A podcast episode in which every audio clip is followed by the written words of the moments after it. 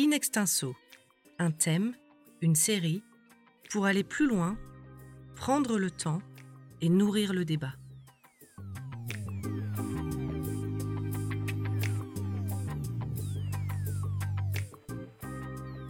Erreur ou exploit de communication, discours savant, usage du mensonge ou du silence, vagues médiatiques, mobilisation de l'opinion, émotions et réseaux sociaux, comment la politique joue-t-elle de nos affects Bienvenue sur En scène, le podcast qui décrypte quelques-uns des outils de la communication politique. Les humoristes sont devenus incontournables dans le monde médiatique. Ils et elles nous font rire, euh, nous indignent, nous, nous agacent aussi parfois. Et on peut se poser la question, ces professionnels de l'humour euh, semblent-ils indissociables de la vie politique? Les politiques, eux et elles, l'ont bien compris. Pour en parler, dans ce nouvel épisode, je suis très heureuse d'accueillir Guillaume Grignard, chercheur en sciences politiques à l'Université libre de Bruxelles au sein du CEVIPOL. Guillaume Grignard, bonjour. Vous allez nous en dire un petit peu plus. La France a une longue tradition de satire, de caricature du politique. Et alors, on peut se le demander, est-ce que le pouvoir est indissociable d'une forme de bouffonnerie? Et le programme? Oui, alors que le, le programme, pour qu'il soit plus facilement repris en cœur dans les écoles, les lycées, les marchés de banlieue et les garages, nous avons décidé de le présenter en musique. Sans parti pris, nous avons pris le parti de prendre la tête d'un parti qui soit un peu comme un parti, un parti placé au-dessus des partis. c'est le parti de tous ceux qui n'ont pas pris de parti. Notre parti, parti d'Henri. On pense notamment à des personnalités comme Pierre Dac, qui a sévi dès les années 30 et dont on vient d'entendre un extrait sonore. Il utilise un petit peu la performance et l'humour donc pour se moquer des puissants, mais aussi du système en place. On pense bien évidemment à l'irrévérencieux Coluche, ici en 1980, que je vous propose de réécouter. Oh non, on en a des bons, hein. Oh, il y en a des biens, hein. Comment il s'appelle l'handicapé mental, là? Avec l'entonnoir? Michel Debré. Alors, hé Eh, voilà un bon, balèze, hein, tout fripé. Bah, c'est le pinard, ça attaque. Guillaume Grignard, pourquoi ces voix portent-elles et en quoi sont-elles éminemment politiques? Alors bonjour à tous. Euh, effectivement, euh, en France, euh, le, le pouvoir est tout à fait euh, relié aux questions, aux questions d'humour. Euh, il serait intéressant d'ailleurs de, de- de voir euh, d'autres exemples nationaux si c'est également la même chose, parce que toutes les démocraties euh, n'ont pas euh, une même euh, histoire aussi riche avec, avec l'humour. Et par ailleurs, il y a également beaucoup de régimes non démocratiques, plus autoritaires, où la question de, de l'humour et de la dérision existe, mais se pose en, en d'autres termes. Il est vrai que la France a une place tout à fait étonnante sur, euh, sur, euh, sur ce volet-là, euh, depuis déjà euh, la, Révolution française certainement, et euh, ça n'a cessé de, euh, de, de continuer. Avec ben, deux exemples notables, euh, un qui est très connu, qui est, qui est, qui est Coluche, et qui va euh, nous révéler à quel point l'humour peut parfois être militant, c'est-à-dire que euh, pour recourir à, une rhétorique politique, on peut utiliser l'arme de l'humour finalement pour, pour, s'exprimer. Mais Coluche n'a pas été le, premier humoriste politique, entre guillemets, en, France, puisque comme vous le mentionnez, Pierre Dac est le premier humoriste candidat à une élection présidentielle, mais dans un style tout à fait différent, puisque lui était plutôt un adepte de la dédramatisation par l'humour, et c'est une candidature qu'il a d'ailleurs très rapidement retirée à la demande même du, du, monde, du monde politique. Merci beaucoup, Guillaume. Alors, une, question qu'on peut se poser, c'est effectivement ce, moment où, où- où le comique finalement s'invite dans la vie politique. En 1980, donc Coluche annonce via Charlie Hebdo sa candidature à l'élection présidentielle de la France de 1981. En quoi ce moment va marquer un tournant? Parce qu'au moins, moi, je veux pas être élu, quoi. J'ai cet avantage. Alors que les autres, ils veulent être élus, et puis euh, on sait bien pourquoi ils veulent l'être, quoi. Alors ça nous intéresse pas des masses. C'est un moment qui, euh, qui est particulier, euh, surtout pour l'humour, je dirais. Euh, il y a eu beaucoup de tournants politiques euh, en France depuis la, la- la Seconde Guerre mondiale et on ne peut pas dire que la candidature de Coluche soit un tournant politique. Elle n'a pas été, elle n'a pas abouti, et puis elle a abouti surtout à la victoire de François Mitterrand, qui est là pour le coup un vrai tournant politique. Mais par contre, pour l'humour, c'est sans doute un, tournant parce que c'est peut-être le moment où on va commencer à se dire que l'humour peut être sérieux et que finalement dans l'humour il n'y a pas que justement cette joyeuse dédramatisation à la, à la, à la Pierre Dac, c'est-à-dire prendre une situation sérieuse et la, et la dégonfler finalement par, par la grammaire de l'humour, puisque ici il s'agit vraiment de s'emparer d'une casquette de militant et d'utiliser l'humour afin d'exprimer quelque part son, son, message, son message militant. On s'active dans l'ombre de Coluche. Il y a la télévision, c'est formidable. Ouais, c'est ici. Les restaurants du cœur, c'est son idée. Ouais, Chanter pour l'Éthiopie, d'accord. Nourrir ceux qui ont faim à côté de vous, c'est bien aussi. Une photo dédicacée, pas de problème, oui. L'idée est généreuse, sa réalisation toute une aventure. Il y a deux mois, 30 étudiants de l'école supérieure de commerce de Paris, moyenne d'âge 20 ans, relèvent le défi avec passion.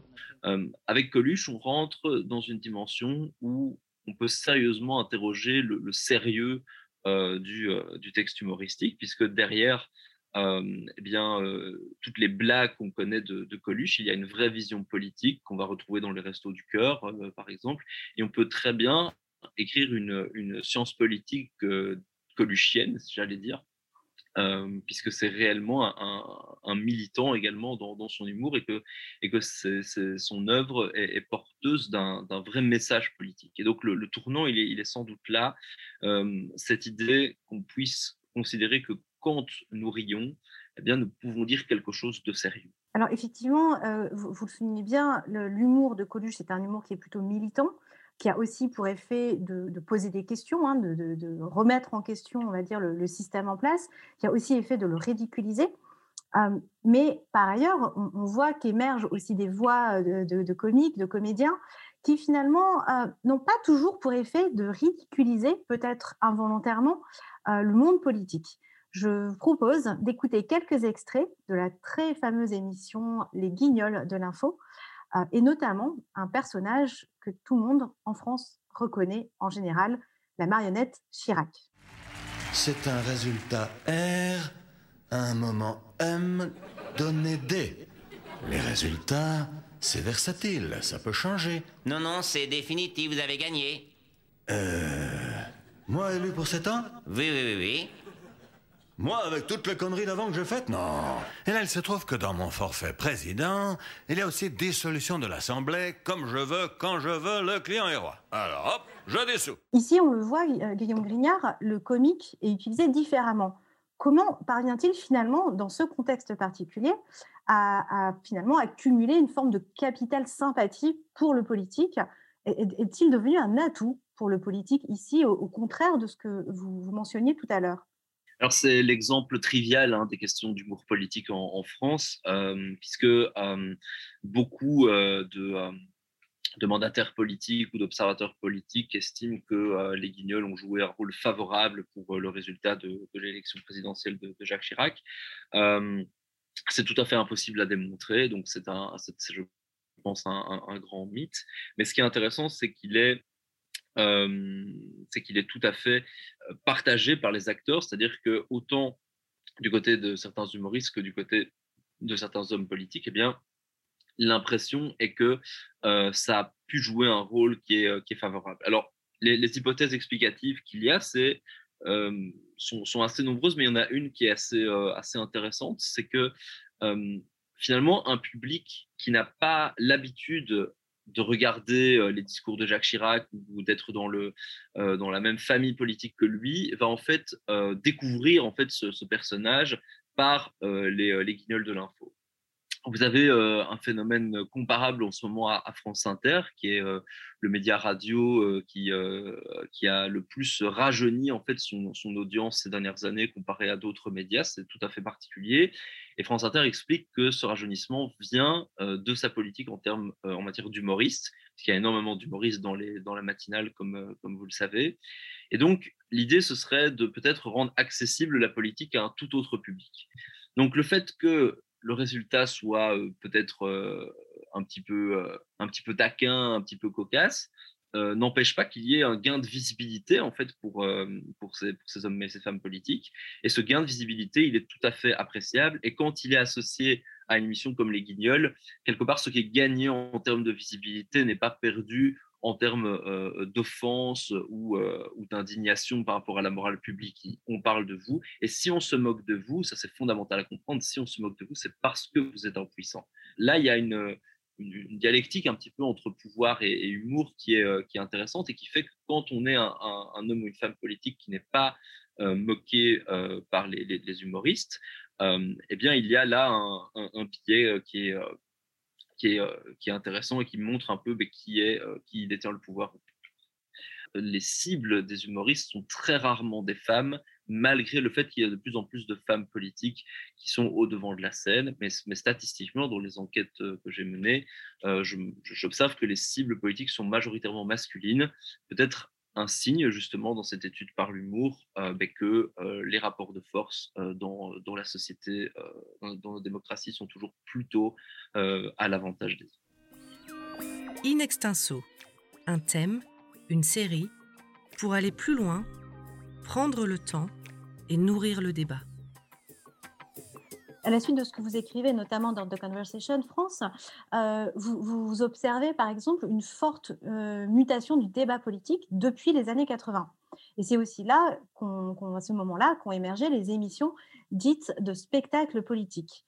Donc l'un de ces talk shows, euh, on va dire pour la France, hein, les plus emblématiques, a été notamment l'émission Tout le monde en parle, animée par Thierry Ardisson dès 1998. Alors, je vous propose de réécouter cette séquence. On y retrouve Michel Rocard pour une séquence donc, qui est restée très célèbre euh, en 2001. Est-ce que euh, embrasser, c'est tromper? Oh non. Ah bon? Qu'est-ce que c'est que cette philosophie que vous nous trimballez là? Bah, Je sais pas, je vous demande, moi. Mais ça dépend du contexte, et j'espère bien que non. Ah ouais? Euh... Ouais. Et sucer, c'est tromper? Et, pardon? Sucer, c'est tromper? Non plus. Non plus, pardon. Donc cette mise en spectacle politique, cette entrée du politique dans le monde du spectacle euh, peut interroger. Guillaume Gagnard, comment expliquez-vous euh, ce consentement du politique à se rendre euh, dans une mise en scène, dans ce type de spectacle? La communication politique euh, est vraiment devenue un, spectacle euh, dans les années 80-90. C'est surtout l'émission euh, L'heure de vérité, en fait, qui est le, premier vrai départ en fait, de cela. Vous avez là un public, un, décor, une arène, quelque chose où on a l'impression qu'il va y avoir un match entre des, chroniqueurs un peu critiques et l'homme politique qui va devoir se défendre. On commence un peu à, quelque part avoir une narration spectaculaire en fait de, de l'action politique. Et pour les, les, les, mandataires politiques, quelque part, le jeu en, vaut, vaut, la peine parce que le, le, spectacle est attractif et, et, dans un sens, il peut aussi ne pas être finalement si sérieux. Française, Français, Belge, Belge, extrémiste, extrémiste, mon président français de souche, mon émigré préféré, mesdames et messieurs les jurés, Mademoiselle Le Pen, Mademoiselle Le Pen, Mademoiselle Le Pen, Madame Le Pen. Public chéri, mon amour. Les questions, euh, vues qu'elles sont, euh, sur qu'elles sont traitées sur un aspect euh, où on cherche la petite phrase, où on cherche quelque part la formulation choc, mais quelque part on peut se déplacer de certaines questions politiques beaucoup plus, euh, beaucoup plus ennuyeuses.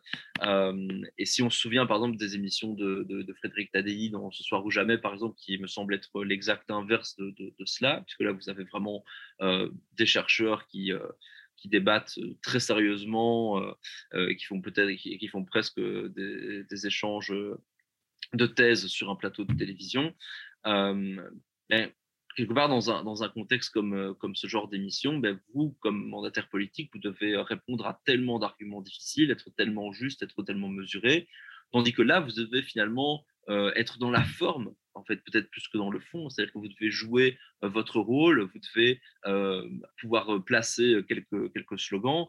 Jean-Marie Le Pen faisait ça extrêmement bien dans, dans les, premières émissions d'humour qui l'ont qui l'ont invité. C'était le tribunal des flagrants délires sur, sur France Inter, un, billet, un billet très célèbre dans, dans l'histoire entre, entre l'humour et, et, la politique, puisque Pierre Desproges était vraiment tout à fait opposé à à ce que cette émission se passe avec Jean-Marie Le Pen et elle s'est fait, elle s'est fait néanmoins.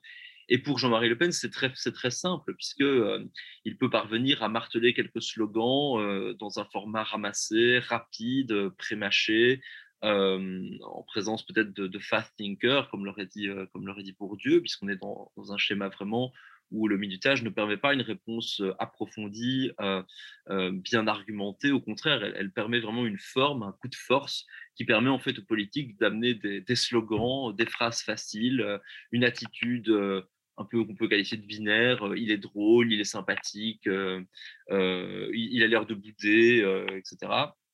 Et, et, donc clairement, ces émissions sont tout à fait simple d'accès en fait pour les, femmes et les hommes politiques et il n'est pas étonnant qu'ils les aient acceptés euh, sans, euh, sans souci. Alors, le rire, parlons-en et parlons-en aujourd'hui alors que notre invité est Jean-Marie Le Pen. Car la présence de M. Le Pen en ces lieux voués plus souvent à la gaudriole parajudiciaire pose problème. Les questions qui me hantent, avec un H comme dans Halimi, Les questions qui me hantent sont celles-ci. Premièrement, peut-on rire de tout? Deuxièmement, peut-on rire avec tout le monde? In extenso, un thème, une série, pour aller plus loin, prendre le temps et nourrir le débat. Certains politiques euh, utilisent à, bon escient finalement ces émissions et puis, on, voit que se développe finalement une forme de communication du, basée sur, sur l'humour, ou en tout cas sur l'autodérision. Alors, je, voudrais qu'on réécoute une, séquence euh, assez connue. Euh, c'est François Hollande en déplacement à Casablanca en 2013. Je viens, il pleut.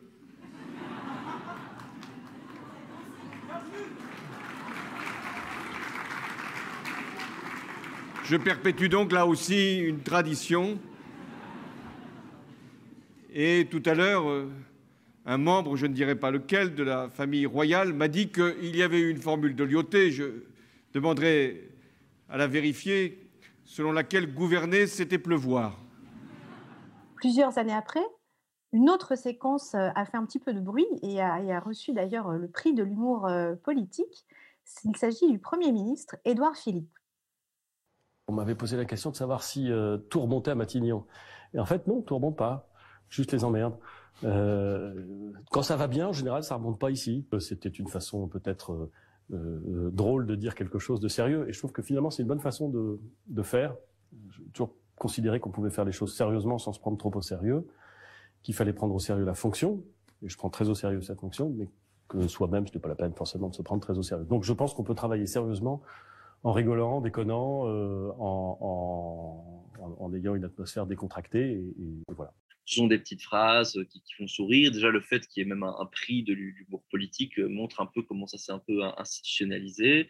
Et, euh, quelque part, voilà, vous êtes dans des moments courts, euh, vous faites une, petite blague qui, détend. Et parce que, parce que voilà, c'est l'humour, j'en parlais à une utilisation militante chez, chez Coluche, mais pour, dans beaucoup de cas, il a une utilisation dédramatisante euh, ça veut dire qu'on prend un sujet sérieux et qu'en fait, grâce à, à, l'arme, de l'humour, à la grammaire de l'humour, ben, on arrive à, le dégonfler et à en faire quelque chose de, euh, beaucoup plus sympathique. Et, euh, donc, très clairement, on est dans ce registre-là de communication politique et ça s'inscrit dans, ce qu'on peut appeler l'infotainment, pour, le, reprendre le terme académique qui convient, qui existe depuis les années 90 en, France, en Europe occidentale, mais bien avant au niveau du monde anglo-saxon. Mais, clairement, euh, c'est une, phrase qui permet euh, quelque part d'être, d'être populaire parce que l'humour, euh, rassemble et quand vous, quand vous riez avec quelqu'un, vous entretenez une relation sociale avec lui qui, est, qui, est, qui est plaisante et, et le fait de rire ensemble de quelque chose, ça vous met dans un, dans un même groupe, alors que justement, vous n'allez peut-être pas rire avec, avec Marine Le Pen. Je, serais étonné que Marine Le Pen ait un jour un prix euh, du groupe politique. Là, ce serait plutôt un vrai tournant, là, pour le coup, parce que généralement, on ne rit pas avec euh, euh, les, ennemis de la démocratie, pour reprendre une terminologie qui date plus du deuxième tour de Jean-Marie Le Pen et qui est de plus en plus en, questionnement pour l'avenir politique en France. Mais le fait de rire avec quelqu'un, clairement, ça crée une, relation de de fraternité quelque part avec lui et vous le considérez comme faisant partie du même groupe que vous.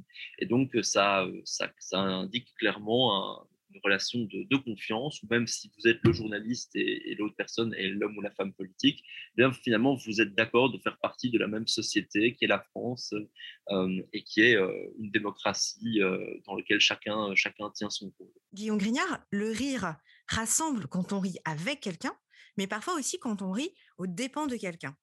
En 2016, Alain Juppé en fait l'expérience face à Charline Vanhoenacker à propos de son t-shirt qui indique l'année 1995. Euh, qu'est-ce que... Oui, alors je vais vous regarder mon t-shirt. Rien à voir avec vous. Euh, c'est l'année de naissance de ma nièce. Elle a 21 ans aujourd'hui. Euh, alors c'est dommage parce que c'était mon t-shirt préféré. J'ai fait imprimer ce truc-là. Ça part pas au lavage. C'est indélébile. Enfin bon, ça reviendra peut-être à la mode. hein. Bon, je Merci vous remets- je remets le Charline. véhicule dans la loge. Et le skate, attendez, alors c'est pour Alain Juppé. Tenez, Alain Juppé. Non, vous savez, juste une petite précision. hein. 1995, c'est l'âge de ma fille. La, le- le- pardon, date de naissance. la date de naissance de ma fille. Elle est vieille. Il y avait un truc. le, le cas d'Alain Juppé est tout à fait euh, un- un- intéressant parce que finalement, euh, pendant, euh, pe- pendant le, début de, la campagne présidentielle, il était annoncé comme, comme favori et beaucoup de critiques, euh, notamment, euh, notamment dans des billets du groupe, ont moqué un petit peu son, euh, âge quand même assez, euh, assez avancé. Et, euh, justement, en fait, dans cette section, il essaye quelque part euh, d'apparaître, euh, jeune et, euh, de faire voilà une petite blague branchée. On, voit d'ailleurs, si on est attentif à la, section, euh, c'est qu'il ne fait pas cette blague tout de suite. D'abord, il ne dit rien, il hésite, et puis il essaye de, placer ce trait-là. Et là, catastrophe, il y, a, ce lapsus qui rappelle en plus son, âge. Et là, il devient justement l'exclu de cette interaction humoristique, puisque euh, c'est très, c'est très intéressant en fait à, revoir, puisque vous voyez que le journaliste, euh, Sharon Van Hoenacker elle-même, je pense, et le public rit, mais de lui en fait. Il ne rit pas avec lui, il rit de lui. Et euh, même son, propre camp, quelque part, n'a pas pu résister tellement l'interaction était forte. Et, là-dessus, on a vraiment euh, tout l'inverse de ce qu'on a, on a expliqué sur le rire rassembleur. On a, vraiment ce, rire gêné, euh, ce rire où on sent que les autres ben, se moquent de nous, ce rire qui, justement, va beaucoup plus dans, la moquerie, va beaucoup plus dans ce que, Bergson disait dans, son ouvrage majeur sur, le rire, le rire comme une forme de punition sociale terme extrêmement fort et qui montre comment est-ce que le, rire pris sous cet angle-là devient euh, beaucoup moins sympathique en fait tout un, tout un coup puisqu'il est, il est, destiné à sanctionner en fait un comportement déviant. Et, là le rire rassembleur quelque part euh, mais ça prend une forme d'un groupe qui se rassemble pour rire aux dépens de quelqu'un qui est justement hors du groupe. Et, euh, et où là euh, contrairement à l'extrait avec Edouard Philippe où il y avait vraiment un, un, rire avec euh, eh bien, là, le rire se, transforme en un rire contre. Et, euh, et c'est un rire qui exclut quelque part à ce moment-là et qui, envoie ce message finalement euh, à Alain Juppé, qui est un peu ce message de, de has-been, ce message où euh, ben, voilà, il n'est plus finalement dans cette, dans cette situation euh, de briguer un mandat présidentiel parce qu'il est, il est dépassé. Et euh, évidemment, c'est facile d'interpréter cela quand on connaît la, fin de l'histoire, mais cette interaction humoristique, elle, révèle cela et elle montre un, visage du rire qui est encore différent, puisqu'on a parlé d'un rire militant, d'un rire de dédramatisation, d'un rire de rassemblement, et ici on a vraiment un, rire moqueur et un rire d'exclusion quelque part. Mais finalement, que, quelle est la, quelle est la bonne méthode alors? Doit-on, quand on est un homme politique, une femme politique, mob mobiliser l'humour? Est-ce un atout? Ou est-ce euh, plutôt une mauvaise idée? Alors, ce qu'il faut faire, euh, c'est être soi-même. Euh, et la séquence, je pense, la, la plus marquante euh, de ces dernières années dans l'histoire de l'humour politique, c'est la séquence de, de François Fillon. On est alors ici en octobre 2016 de, mémoire. Et François Fillon est, est, est, challenger dans la course aux, aux primaires des Républicains. Et François Fillon va refuser l'humour dans une séquence tout à fait euh, majeure de cette même émission, de l'émission politique de Léa Salamé et David Pujadas. Euh, il va dire ce n'est pas drôle. Vous n'avez pas euh, votre place ici, Madame Van Hoenacker. Ici, c'est une émission sérieuse, c'est une émission euh, qui, est pour la France, euh, qui concerne tous les enjeux importants, et euh, ce n'est pas drôle. il n'y a pas de, quoi, de quoi rire de cela. Et donc, là, François Fillon va, finalement, par le refus de l'humour, ben, imposer sa ligne. Il va peser sur le plateau puisqu'il va à la fois critiquer les médias et l'humoriste qui, était, présent. Et beaucoup d'ailleurs de, commentateurs ont directement sorti cela dans les journaux des, jours qui ont suivi, en expliquant que Charlie Van avait euh, fait démarrer la dynamique Fillon euh, par rapport à, cela. C'est comme pour Jacques Chirac, c'est impossible à démontrer. Ça ne veut pas dire que c'est faux ou que c'est vrai, mais c'est juste que pour vraiment en être sûr, il faut qu'il y ait une causalité qui puisse être observable et c'est très peu probable que ça soit aussi euh, peu unique comme causalité. C'est vraiment multifactoriel. Mais, euh, donc non, clairement pas. Euh, il n'y a pas à, forcément accepter ce, jeu-là. Euh, si on se positionne du point de vue de l'homme ou de la femme politique, je pense qu'il y a à être honnête, à être en, adéquation quelque part dans ce qu'on est.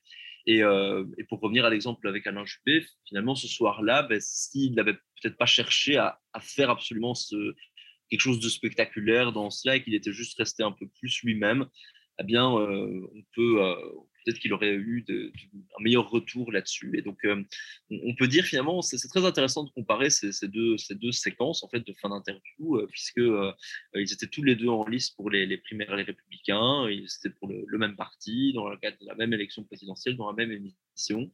Et, on a le sentiment que Alain Juppé a un peu forcé son rôle en quittant finalement qui il était vraiment. Cette blague, sans doute qu'il ne la sentait pas vraiment, et c'est pour ça qu'il a eu ce lapsus. Alors que du côté de François Fillon, il est resté tout à fait dans, sa ligne authentique, et ça ne lui a vraiment pas empêché de faire un très bon score au, premier tour des présidentielles. Il est passé quand même de peu à, côté de, de, qualification au second tour, malgré tous les, scandales qui, sont apparus autour de sa candidature. Donc je pense que l'authenticité quand même d'un personnage public dans sa communication, elle est, centrale et que c'est ça qui, qui, doit primer. Si on, si on se place du point de vue euh, du mandataire politique. Guillaume Grignard, merci beaucoup. Un bon conseil donc pour la femme ou l'homme politique, restez authentique. Je rappelle que vous êtes chercheur en sciences politiques à l'Université libre de Bruxelles et au CEVIPOL.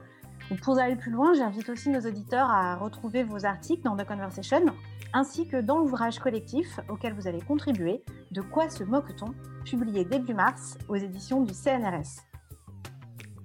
Vous avez écouté En scène, le podcast qui décrypte les outils de la communication en politique. Si cet épisode vous a plu, abonnez-vous à notre newsletter quotidienne, elle est gratuite.